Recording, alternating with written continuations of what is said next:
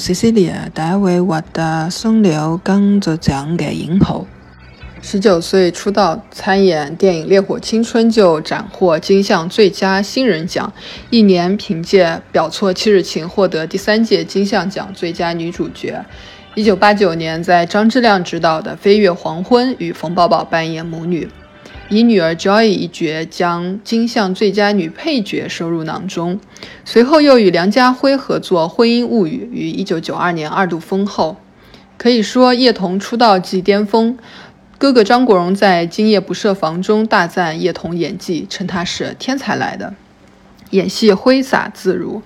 大陆影迷对于叶童的熟知几乎都指向一部在大陆三十年来经久不衰，每当它的播出就意味着暑假来临的新《白娘子传奇》中的许仙。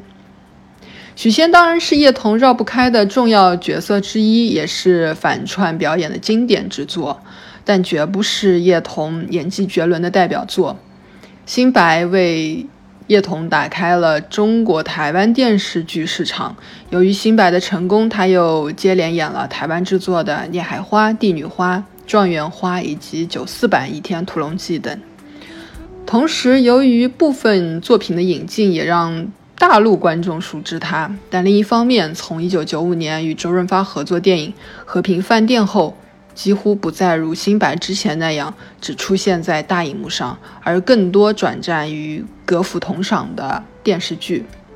虽然一度传出叶童是台湾地区片酬最高的女演员，在一九九四年一小时片酬便高达三十五万台币，但私心来讲，如果叶童没有在九十年代初香港电影黄金时期离开，而选择到台湾拍摄电视剧，或许她在电影方面的成就可以比肩甚至超越张曼玉。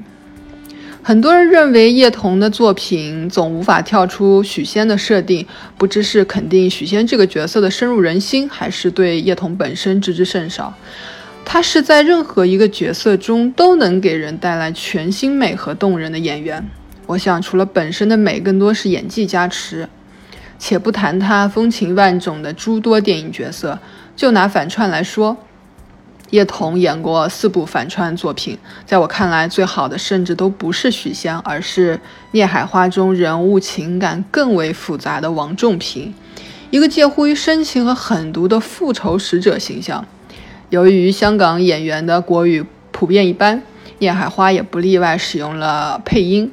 可意外的是，配音这种几乎不会出错的要素，在搭配叶童演技的时候，竟然明显跟不上他演绎的情绪起伏和表情转换，让人觉得演技在飞，而声音坠毁。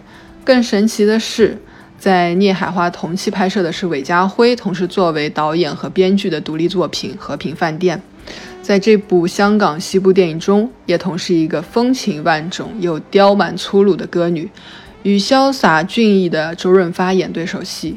九五年往返港台，自如切换于扮演反串神经质王仲平和婀娜娇媚风尘女阿曼之间。这大概不仅仅是“专业”二字能一以概之的，更多像哥哥张国荣讲的那样，真是天才来的。叶童的切面在于，不论他饰演哪种性别、何种身份的角色，都不完全动用固有的模式和经验而陷入程式化。就算同为风情，九二应招女郎的李思思和爱在黑社会的日子的苏，都能一眼分辨。就如同，即便在《新白》中反串父子二人许仙和许仕林，都有分明区别。一场雷峰塔的戏，入塔出塔前后二十年。一个入世与出世的人的不同眼神被演绎的淋漓尽致，又不失分寸。当人们都在用演技炸裂夸赞一个演员的表演时，我反倒觉得叶童并不是炸裂，而确实是挥洒自如，于细微处见真章。或许同他自己所讲那样，演戏常常是戏假情真，而全情投入的真，是最具说服力的表演。二零二一年 TTV 台庆五十周年，作为曾经参演九四版《倚天屠龙记》并提名当年金钟最佳女主的叶童，接受连线采访时，拿出了比金庸先生原著更厚的剧本，她竟依然完整保存。在这个时刻，你会相信天才的支点是投入。就像与叶童合作过的大陆男演员孙红雷说，在《刀锋一九三七》拍摄期间，叶童近乎是付出了一种自虐式的投入。他自费请国语老师和琵琶老师，尽管这部片子在一开始就约定会启用配音，然而为了让口型更能匹配，他依然认真练习国语。大段大段的台词，只要是进入现场上了戏，就没有分毫差错。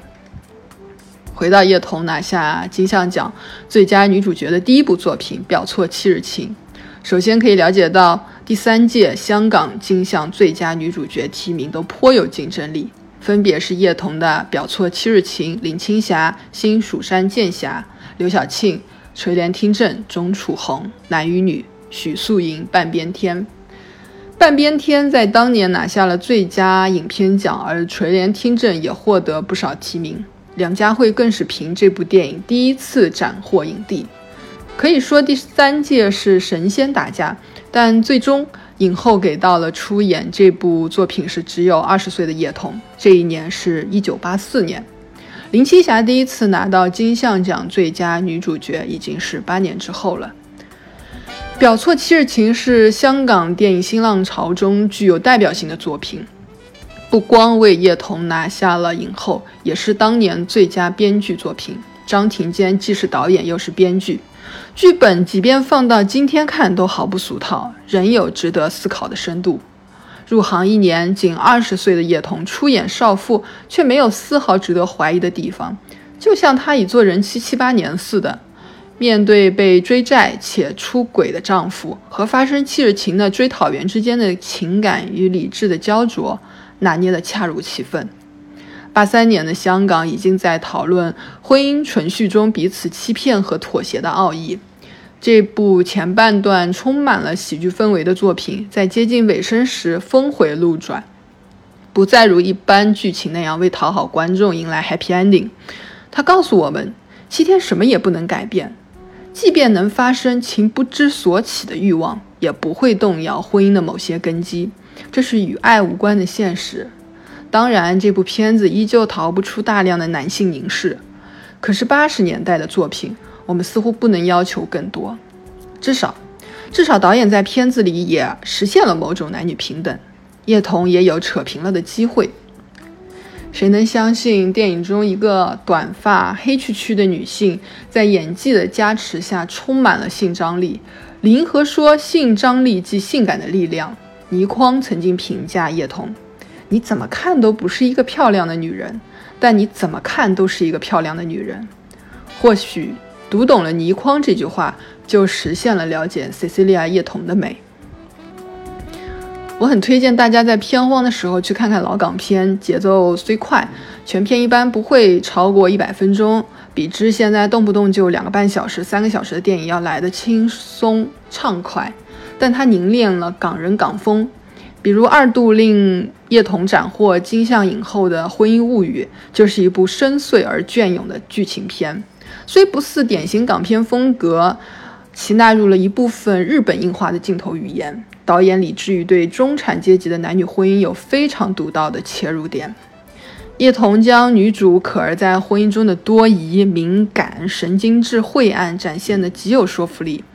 而离婚后又游刃有余地重塑可爱俏皮的风韵神采，叶童的表演使剧本需要探讨的内核显而易见，即婚姻与爱情的冲突。从本质来讲，婚姻是制度性的法律手段，是理性结果，而爱情是无法预见的盲目。理性结果必然有充分理性条件，爱情是要素，但都不是重要因素。买楼生子才是婚姻的讨论项。电影中，叶童和梁家辉扮演的男女主可儿和赵仁，在婚姻中无法妥协两项，婚姻一崩再崩。但离开婚姻的腹地，两个人又能成为无话不谈的好友。可见，婚姻承载了现实责任，但掠夺了人自发的情感。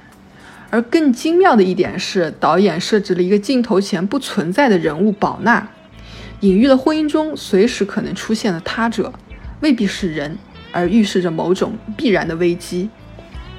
一部好的作品，搭上好的演员，是互相成就。一九九一年，《婚姻物语》，叶童二十八岁，成为了首位双料金像影后。如今，西西利亚依然活跃，优雅老去。